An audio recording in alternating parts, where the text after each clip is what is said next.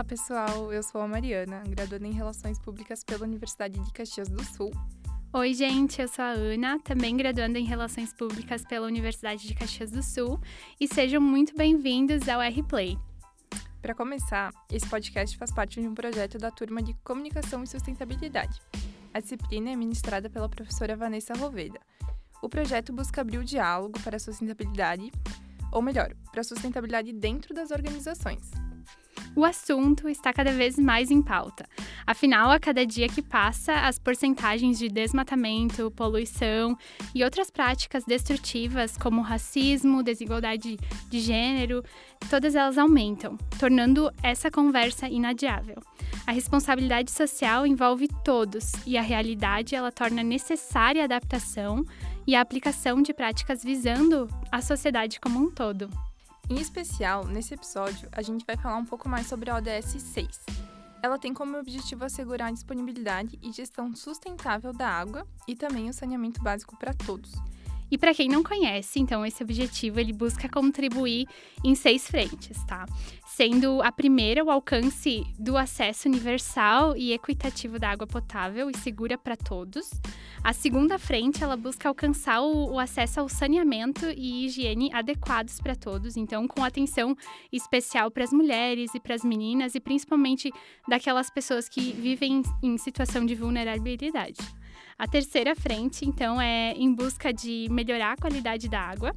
E aqui, então, reduzindo a poluição, eliminando o despejo, minimizando a liberação de produtos químicos e materiais perigosos, né? Reduzindo a metade a proporção de águas não tratadas e aumentando consideravelmente a reciclagem e reutilização segura global.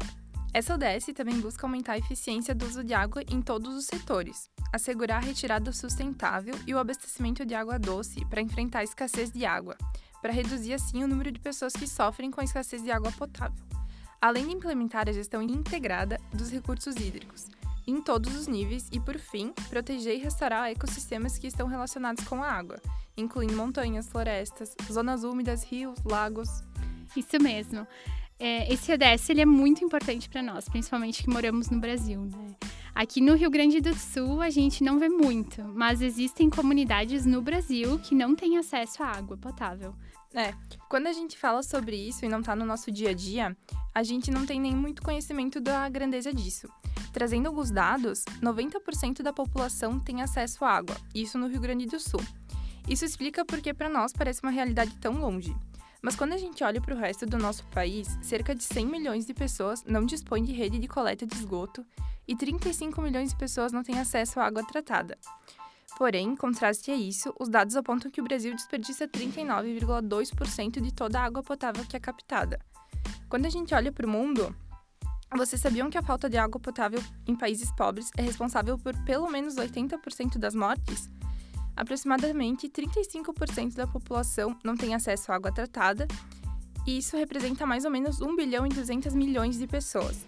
Além disso, 43% da população mundial não conta com serviços adequados de saneamento básico, esses números acabam chocando bastante, né? Nossa, muito. E até vou fazer um comentário. Como é chocante a gente perceber, né, que no nosso país a gente tem é, comunidades que não têm acesso à água e, e, são milhões de pessoas, né? A gente vê 35 milhões de pessoas, como tu falou, não têm acesso à água tratada. Mas, de outro lado, a gente vê que 39% dessa água está sendo desperdiçada, né? Dessa água potável. Então, é um pouco chocante esses dados, né? Esse contraste todo que a gente consegue perceber. E mais uma questão que é muito importante a gente trazer para esse diálogo é de quem é a responsabilidade de toda essa poluição e o mau uso da água.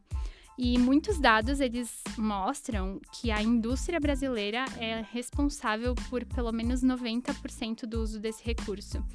Isso significa que Uh, nosso uso diário dentro das nossas casas ele é mínimo, quase insignificante quando a gente olha para esse número né, de mau uso das indústrias. Claro que a gente sempre deve reafirmar o uso consciente da água, mas a gente precisa cobrar e responsabilizar as grandes indústrias por isso também. É, é engraçado pensar que sempre que a gente fala de água e o uso sustentável desse recurso, a gente fala olhando para dentro de nossas casas e da população em geral.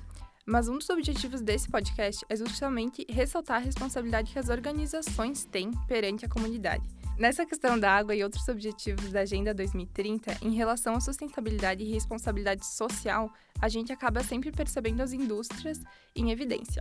Isso mesmo.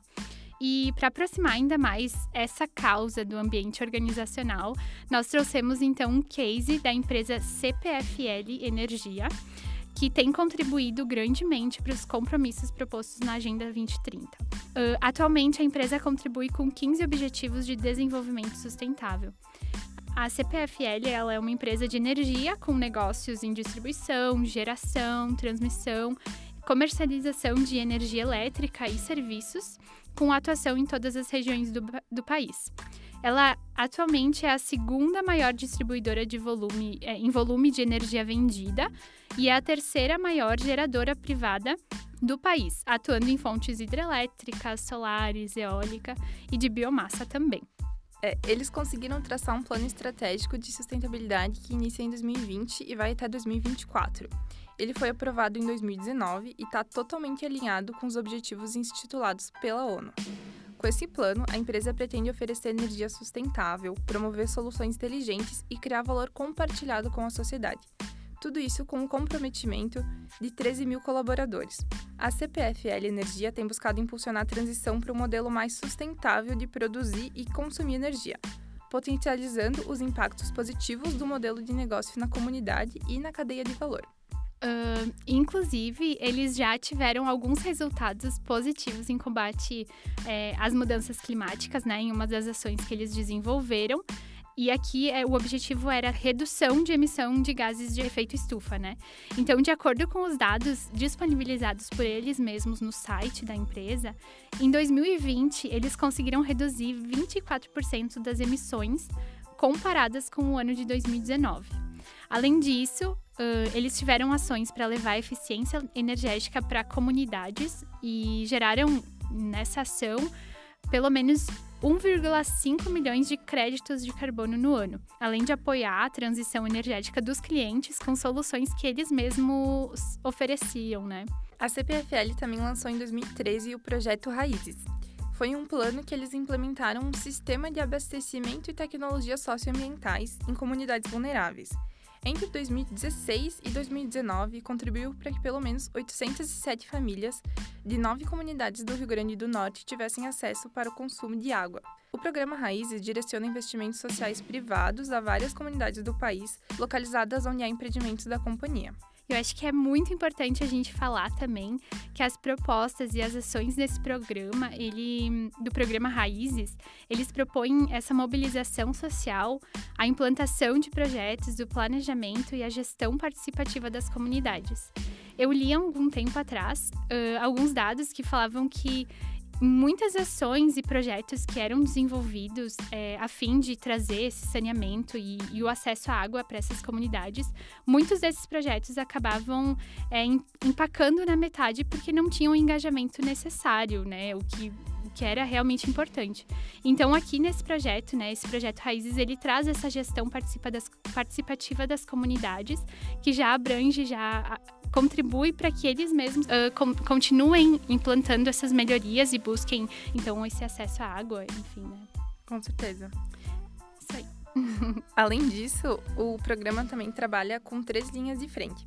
É a segurança hídrica, que é nosso principal tema no podcast, compromisso com as gerações futuras e o fortalecimento de cadeias produtivas. Todas essas frentes, eles têm o objetivo de contribuir positivamente junto às esferas socioambientais e econômicas da sociedade. E sobre os principais resultados desse programa, então, entre os anos de 2013 a 2018, o projeto atingiu cerca de 90 municípios em seis estados diferentes, contribuindo aqui aproximadamente com 128 instituições e totalizando 23.223 beneficiários diretos e pelo menos 1,6 milhões de beneficiários indiretos. É legal a gente também ressaltar que o programa foi reconhecido e levou um prêmio ECO na categoria Desenvolvimento Local Relacionamento com as Comunidades em 2017. Também foi destaque no 24º Prêmio Fiesp de Mérito Ambiental, isso em 2018. mais que merecido esse reconhecimento. Perceber que existem organizações que buscam contribuir com objetivos de desenvolvimento sustentável traz esperanças para o futuro, né? Uh, precisamos cuidar dessas nossas ações do presente para a gente conseguir preservar um futuro melhor para nós e as próximas gerações, né? E quando a gente vê assim uma organização se preocupando e investindo, isso torna as pessoas mais engajadas para a causa, né?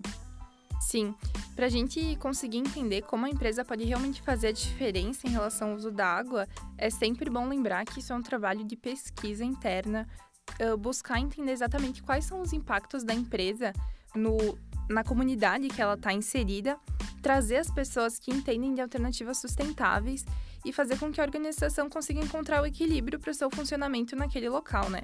Uma das práticas até mais popularizadas é o tratamento para água industrial, focando para o reuso em diversos processos, como a limpeza do local, do maquinário, etapas do processo de produção e muito mais.